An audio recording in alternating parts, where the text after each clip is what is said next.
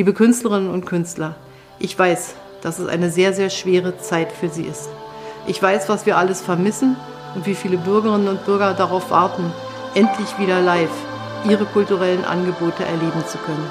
Bis dahin versuchen wir so gut wie es geht, Sie zu unterstützen durch unsere Hilfsprogramme, aber auch dadurch, dass wir sagen, wie wichtig Sie für uns sind.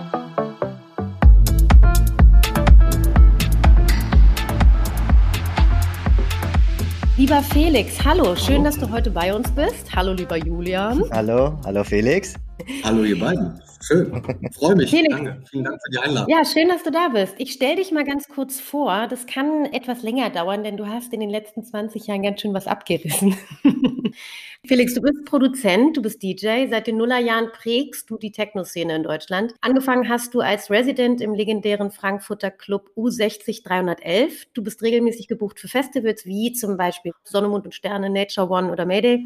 Ja. Und natürlich auch für internationale Großveranstaltungen in Japan, Rave und Snow in Österreich oder Awakenings und auch beim Amsterdam Dance Event in den Niederlanden. Es gibt tausend, tausend weitere. Die Liste ist endlos, glaube ich.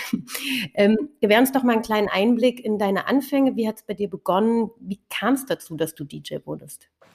Naja, ich bin Frankfurter Bub und in Frankfurt, glaube ich, ähm, ähnlich wie es damals in Berlin war, sind solche Gruppen entstanden. Ähm, auch wirklich äh, schöne, tolle Veranstaltungen und ähm, über Künstler brauchen wir nicht zu sprechen, glaube ich, aus Frankfurt. Da gibt es doch einige, die schon viel länger als ich im Geschäft sind. Das ging ja auch so ein bisschen damals aus dem Eurodance hervor, oder? Das stimmt, ja. Wir ähm, hatten ja damals, ich komme jetzt gerade nicht auf das Label, aber es gab ja Snap, es gab äh, Culture Beat.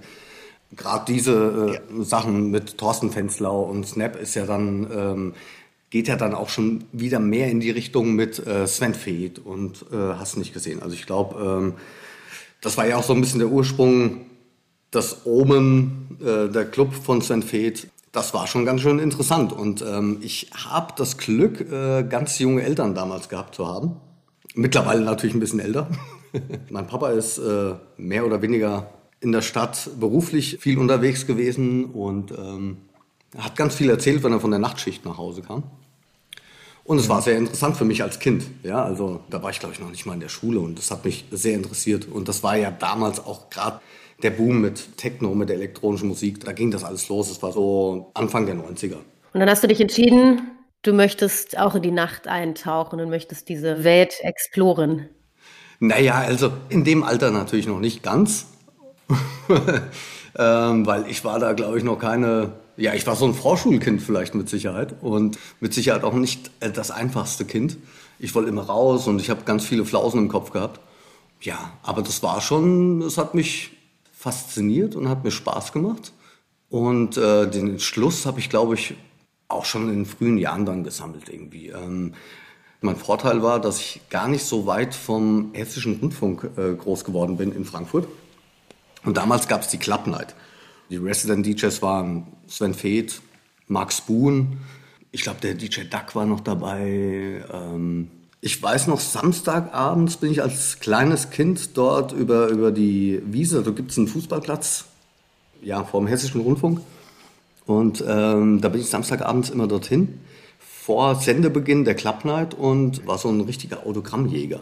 Ja, war dann natürlich irgendwann mal sehr interessant, als ich dann auch eingetaucht bin in, in diese Szene, ähm, diese, diese Künstler dann auch wiederzusehen und per Du dann auch mit denen zu sein, ja.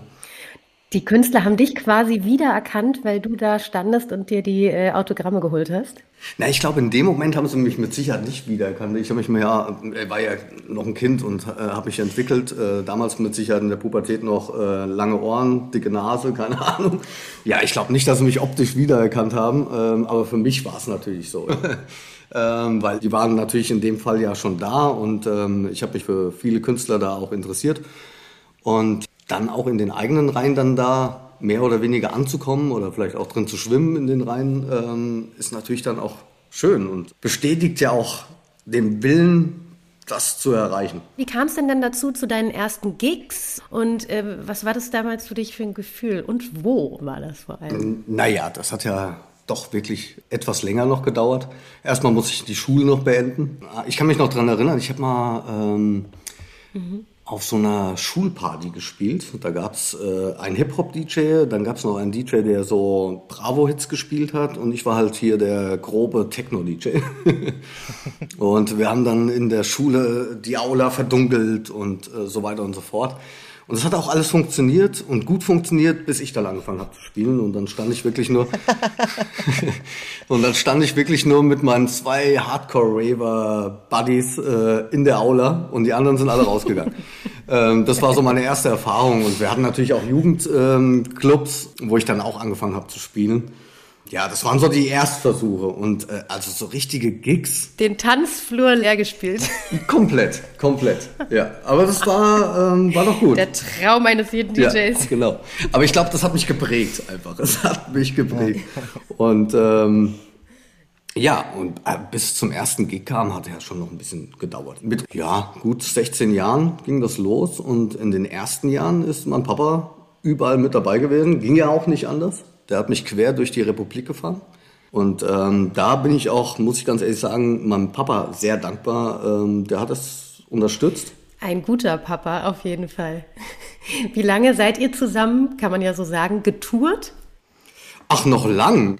Ich habe ganz spät den Führerschein gemacht. Das heißt, der musste mich noch lang fahren. Ich habe immer gedacht beim Führerschein irgendwie, ich krieg das nicht hin, irgendwie hat, mit der Schaltung. Hat ja auch Vorteile, wenn du einen Fahrer hast. Ja, genau, stimmt. Und ähm, also wir sind bestimmt noch ja, fünf, sechs Jahre sind wir getourt und er war ja auch wirklich dann auch bei den Terminen mit dabei, die dann ja auch schon was Großartiges waren. Also so der erste Gig auf der Mayday 2005, glaube ich, mittlerweile. Und da war er natürlich mega stolz, der Papa. Stand er dann immer Backstage und hat dir zugejubelt? Ja, absolut. Ich habe ihn auch manchmal mit auf die Bühne genommen und, äh, und es gab dann halt auch so Partys, wo er vielleicht auch das ein oder andere Kaltgetränk mehr getrunken hat und ist dann, wenn ich ihn dann nicht mehr gesehen habe und habe dann irgendwann mal genau, habe den Promoter dann gefragt, so, ich habe meinen Papa schon lange nicht mehr gesehen. Ja, der ist vor einer halben Stunde irgendwie von der Bühne gefallen.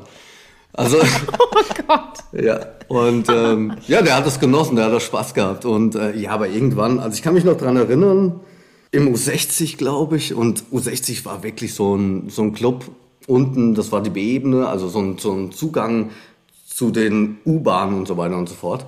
Also sehr interessante und tolle Location, die auch ähm, ausgezeichnet wurde über, über die Jahre. Und mein Papa stand da irgendwann mal drin mit einem blutroten Kopf und hat gesagt, Bub, ich muss hier raus.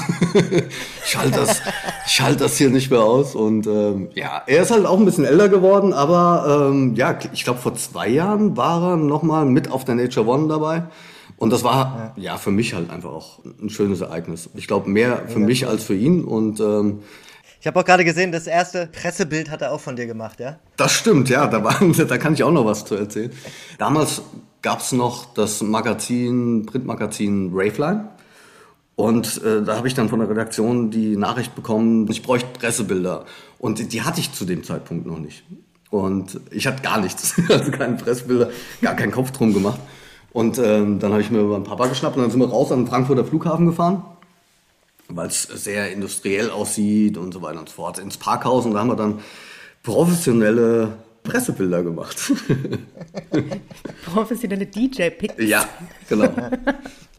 Ich finde das toll. Ich finde es schön, dass man da irgendwie in seine, in seine Anfänge und dann ja auch über die gesamte Karriere die Familie, den Papa da in dem Fall so involviert. So eine persönliche Vertrauensperson. Ich stelle mir das in dieser Welt sehr, sehr wichtig vor. Das ist sehr wichtig. Das ist sehr wichtig. Und ähm, ich glaube auch nicht, dass ich den Weg auch gegangen wäre, wenn, wenn er mich nicht so unterstützt hätte. Und da gab es natürlich auch noch weitere Personen, die dann Stück für Stück mit dazugekommen sind, die mich mit unterstützt haben.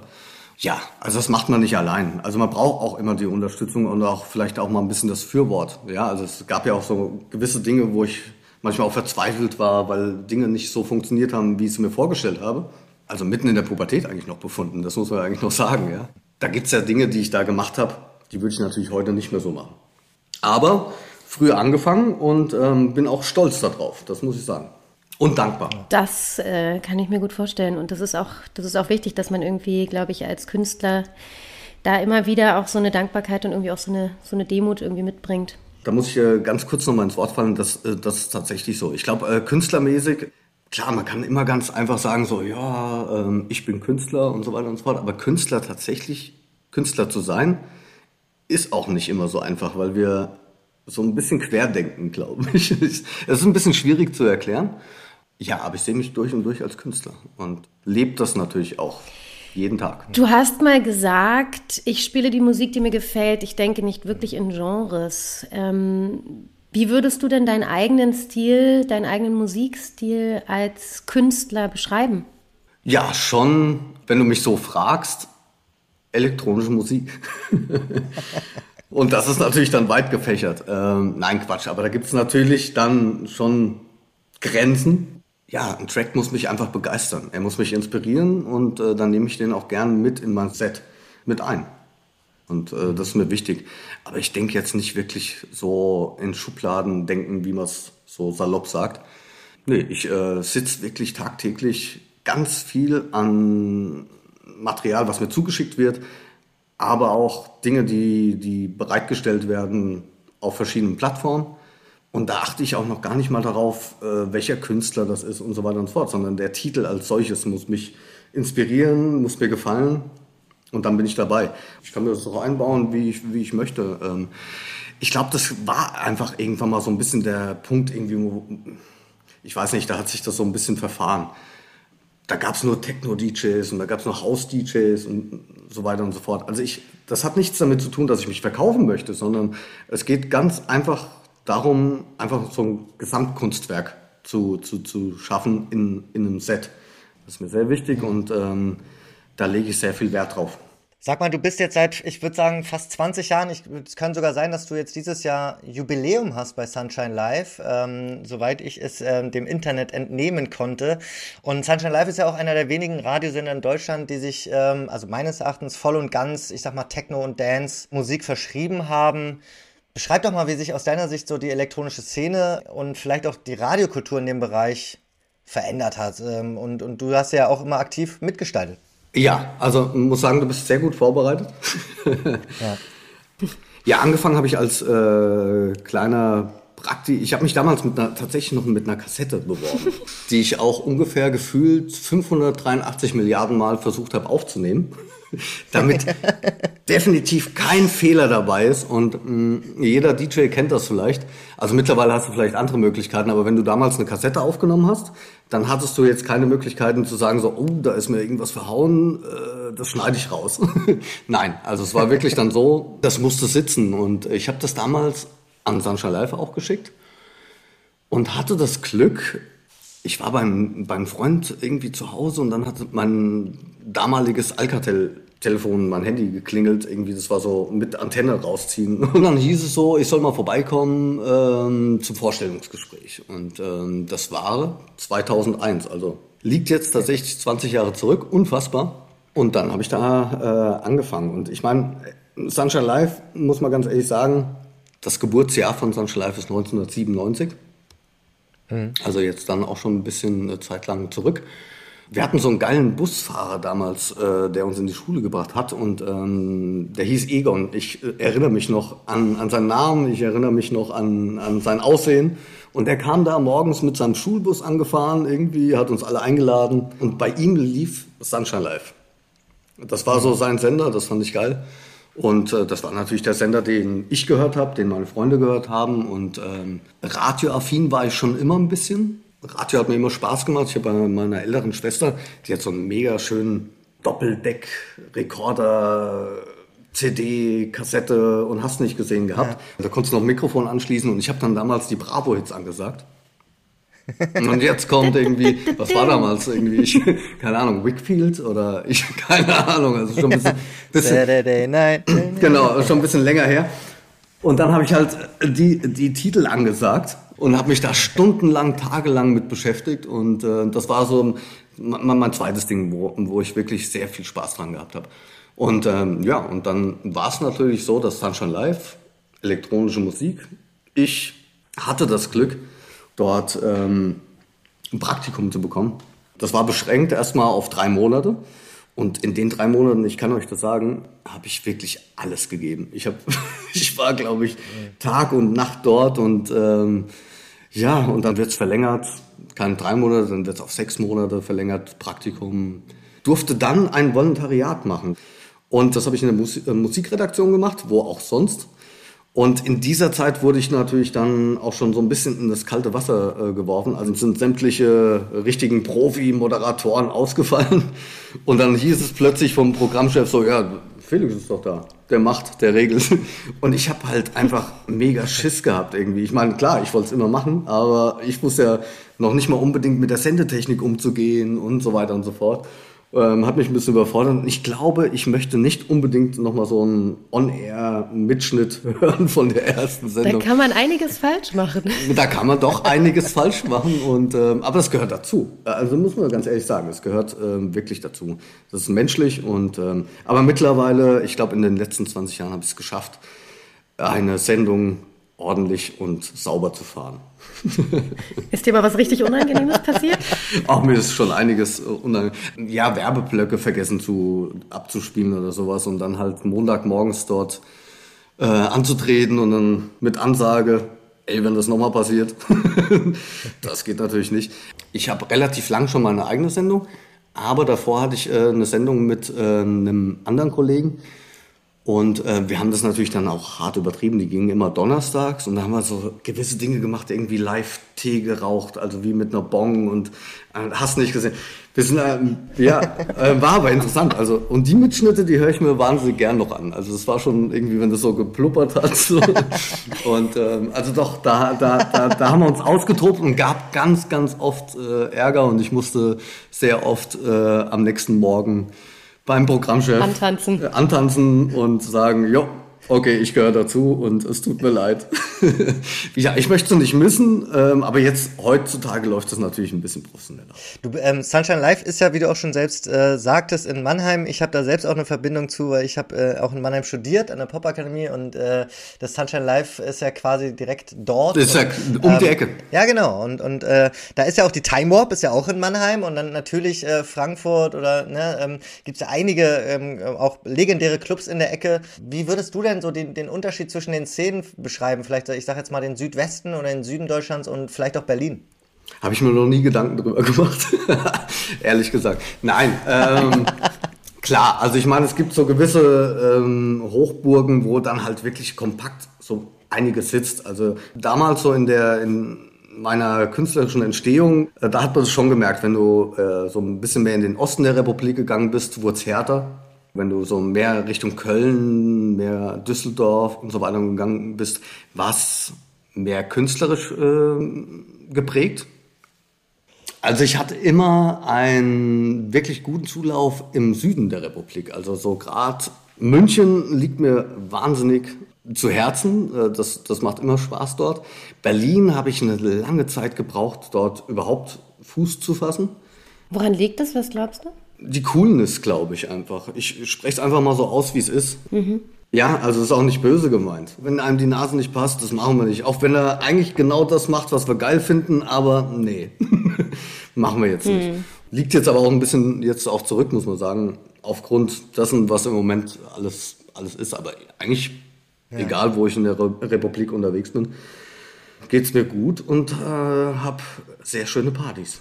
Das glaube ich dir. Ich habe mir einige deiner Videos angeguckt. Da geht es auf jeden Fall richtig ab bei den Gigs, die du spielst. Das sind ja meistens auch wirklich riesen, riesengroße Veranstaltungen. Ich würde ganz gerne noch mal so ein bisschen zu dem Punkt zurück. Äh, Clubszene, Clubkultur. Was ist es denn, was dich so am Techno und an dieser Szene fasziniert? Kurz gesagt würde ich sagen, ist das einfach mein Leben.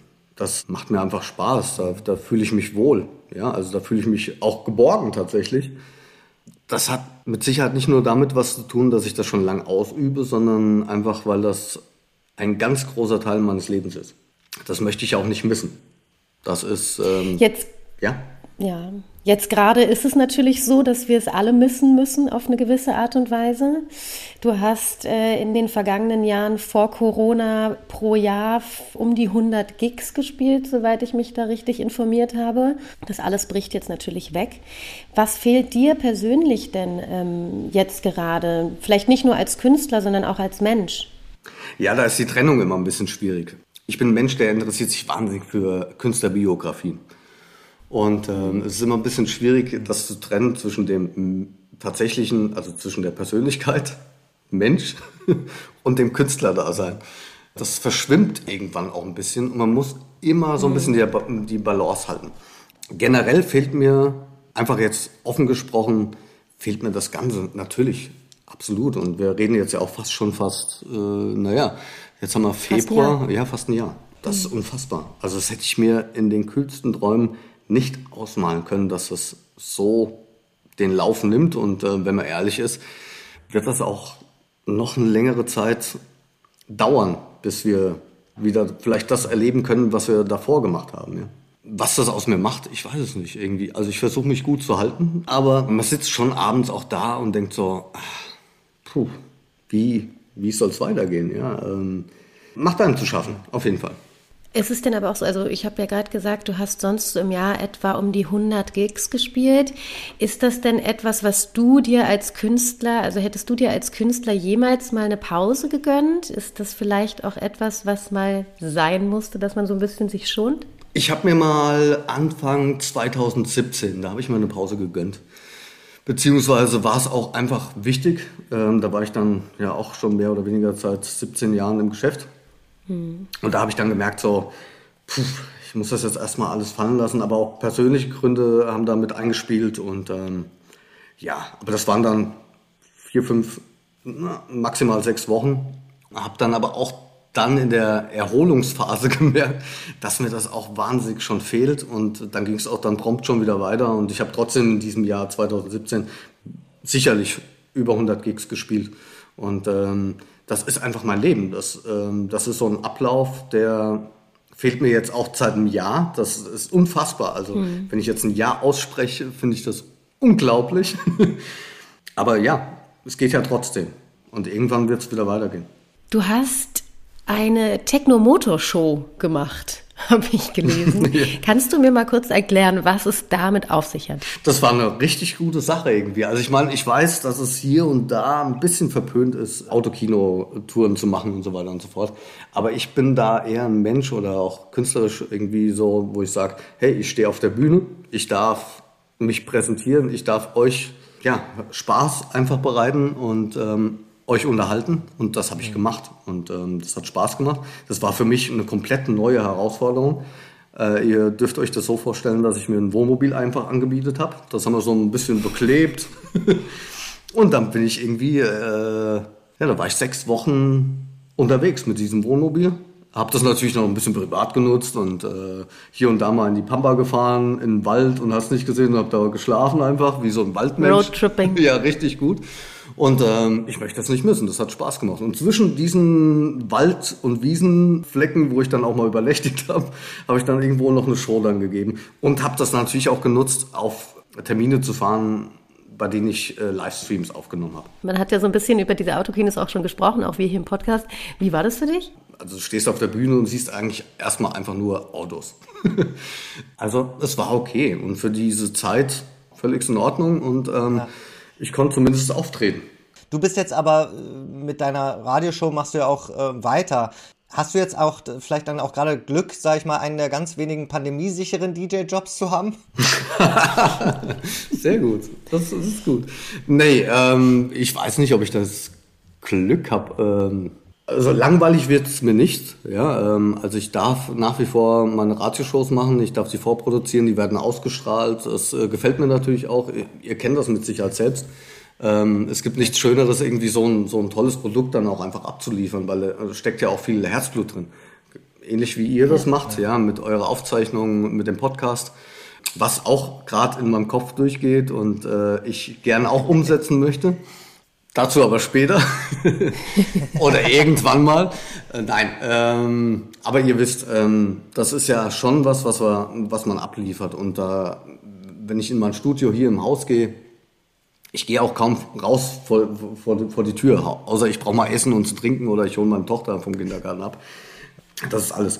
Also langweilig wird's mir nicht und ähm, natürlich habe ich hier und da noch meine Einkünfte. Das sieht natürlich bei anderen Kollegen leider Gottes hier und da vielleicht auch schlechter aus.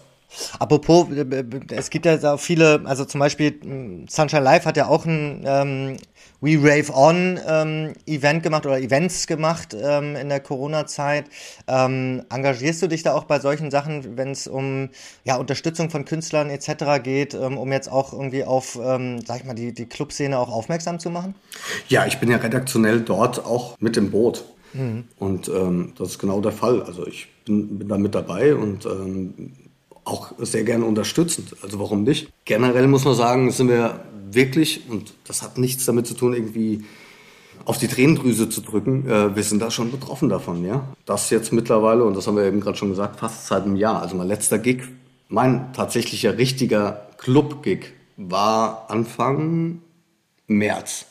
Und das war in Berlin tatsächlich. Wo war das? Im Weißen Hasen. Eigentlich hätte ich am nächsten Tag dann noch äh, nach Dresden äh, fahren sollen und äh, hat gar nicht mehr funktioniert. Und ich habe schon in der Nacht äh, geguckt, dass ich wieder nach Hause komme, weil ja dann alle so panisch geworden sind und jetzt hier, äh, jetzt darf gar nichts mehr passieren. Ja, man muss ganz ehrlich sagen, ein Jahr ohne Einkünfte ist schon hart. Ist schon hart. Was glaubst du denn, wie wird es deiner Meinung nach weitergehen? Wird es einen Neustart in der Club- und Festivallandschaft geben, der sich vielleicht ganz anders anfühlt als früher? Oder meinst du, dass wir eventuell wirklich wieder dort anknüpfen werden, nahtlos, wo wir vor einem Jahr irgendwann mal aufgehört haben? Ja, das ist eine gute Frage. Ne? Das ist eine wirklich gute Frage. Ähm, also eine Glaskugel habe ich nicht. Ähm, ich gehe davon aus, irgendwann wird es wieder so laufen, wie wir es gewohnt sind. Ähm, die Frage ist, wann und wie wir dorthin kommen. Wir wissen jetzt alle, dass das ein bisschen schleppend läuft mit den Impfungen. Also ich habe in keinster Weise was dagegen, dass erstmal die älteren Menschen äh, geimpft werden. Ja, und ähm, dass sich das dann bis zu uns dann irgendwann weiß, also wenn es jetzt so schleppend läuft, dauert es noch Jahre. Ähm, aber, ich bin, aber ich bin auch kein Politiker und ey, will ich auch nicht sein. In der Haut will man auch nicht stecken, nee. Nee, in der Haut will man wirklich nicht stecken. Und ja, ich denke, wenn wir, heute, heute kam da, glaube ich, eine Meldung hier von, von dem Chef von Eventim, der gemeint hat, wirklich auch Veranstaltungen stattfinden zu lassen mit Menschen, die dann nachweislich zeigen können, dass sie geimpft sind. Das ist schon mal eine Sache, die wurde ja heute schon heiß diskutiert äh, auf Twitter.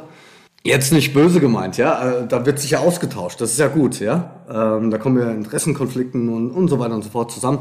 Ich muss ganz ehrlich sagen, wenn die Möglichkeit besteht, meinen Job wieder ausüben zu dürfen, gesagt wird, kannst du machen, aber du musst geimpft sein, dann mache ich das. Habe ich kein Problem damit. Ja? Also ich möchte wieder raus. Ich möchte wieder diese 100, 120 Gigs im Jahr spielen. Und ich möchte vor allen Dingen auch, dass, dass wir alle weiterhin hoffentlich guter Gesundheit sind und irgendwann uns alle sehen. Nicht hier nur über Podcast, äh, sondern dass wir alle wieder miteinander Spaß haben. Ja, das ist mir ganz wichtig. Aber ähm, lieber Felix, wie ist es denn jetzt? Worauf können wir uns denn von dir dennoch freuen? Ich gehe mal ganz schwer davon aus, dass du die Zeit auch ausgiebigst dafür genutzt hast, zu produzieren ähm, und, und dass es viel Musik von dir wahrscheinlich auch geben wird ja, in naher Zukunft wieder. Ähm, was was gibt es denn da? Was ist in der Pipeline? Ja, ich bin me mega fleißig auf jeden Fall im Studio gewesen. Also wir schießen jetzt dieses Jahr auch wieder fast alle vier Wochen ein neues Release raus. Und ähm, also neue, wow. neue Veröffentlichung. Und ähm, was mir jetzt im Moment sehr am Herzen liegt, äh, wir machen ich hoffe, dass man das sagen darf. also jetzt haben wir im Februar ähm, Projekt mit. Wir sind ja unter uns. Ja, wir sind unter uns. Jetzt habe ich ähm, im Februar ein schönes, tolles Konzept und ähm, auch eine tolle Aufgabe mit äh, Sign. Das sind ja Jungs, die sehr aus der Produzentenschiene kommen und äh, sehr schöne Videos machen, Masterclass-Videos und so weiter und so fort. Hm. Und wir machen das erstmalig DJ-technisch. Und mhm. ähm, das werden wir jetzt im Februar diesen Monats aufzeichnen. Ähm, also wie gesagt, langweilig wird es mir nicht. Und ähm, auf, äh, produziert sind natürlich auch jede Menge. Also alle vier hm. Wochen, alle vier, fünf Wochen kriegen wir dieses Jahr ein, eine Single nach der anderen raus. Das hat nichts damit zu tun, dass hier mega Ausverkauf herrscht und so weiter und so fort. Sondern ich habe hier eigentlich vor dieser Pandemie geplant, mein Jubiläum, 20 Jahre, und hart auf ein Album mhm. aufgebaut und äh, war da eigentlich schon fleißig. Das teilen wir jetzt ein bisschen auf. Da sind sehr schöne Nummern dabei. ist unter anderem die I Am the Night. Da sehe ich mich komplett. Ähm, auch in der Produktionsphase war das einfach mhm. der Fall, dass, ja, ich bin einfach ein Nachtmensch. Ja, und die kommt dann jetzt dann hoffentlich irgendwann im April, glaube ich. Wenn ich richtig informiert bin. Wie ist es für dich jetzt so viel am Tag äh, zu existieren? ich brauche, glaube ich, genauso wie ihr und all die Zuhörer jetzt gerade auch das Tageslicht. Und ähm, ich saß vorhin noch kurz draußen im Garten. Äh, ich bin leider ähm, Raucher, aber ähm, da kam die Sonne raus und es tat mir so gut. Und dann habe ich mir gedacht, so, wow, jetzt gleich den Podcast mit ja. euch beiden. Das ist sehr gut. Ja. Da freue ich mich jetzt drauf. Ich bin höchst motiviert und jetzt ziehen wir einen rein. Felix, vielen, vielen Dank für dieses sehr schöne Interview. Ich äh, habe mich sehr gefreut, dir zuzuhören. Und Frankfurt ist ja tatsächlich ein Ort, mit dem auch ich eine Verbindung habe. Mein Vater kommt aus Frankfurt und ich habe äh, vier Jahre meines Lebens in Frankfurt verbracht und nach wie vor eine enge Verbindung zu dieser Stadt. Sobald das geht, kommen wir mal vorbei würde ich sagen. Genau, absolut. Ich erwarte, wir erwarten eine Einladung. Also auf gar keinen Fall. Ich möchte euch niemals sehen in meinem Leben und bleibt mir bitte weg.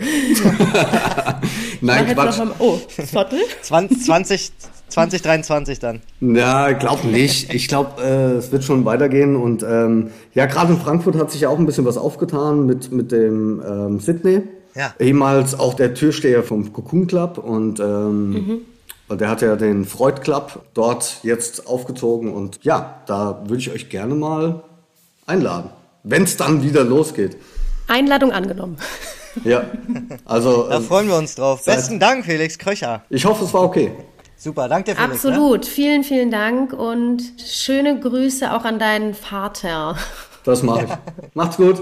Ciao. Ciao. Tschüss, ciao, ciao.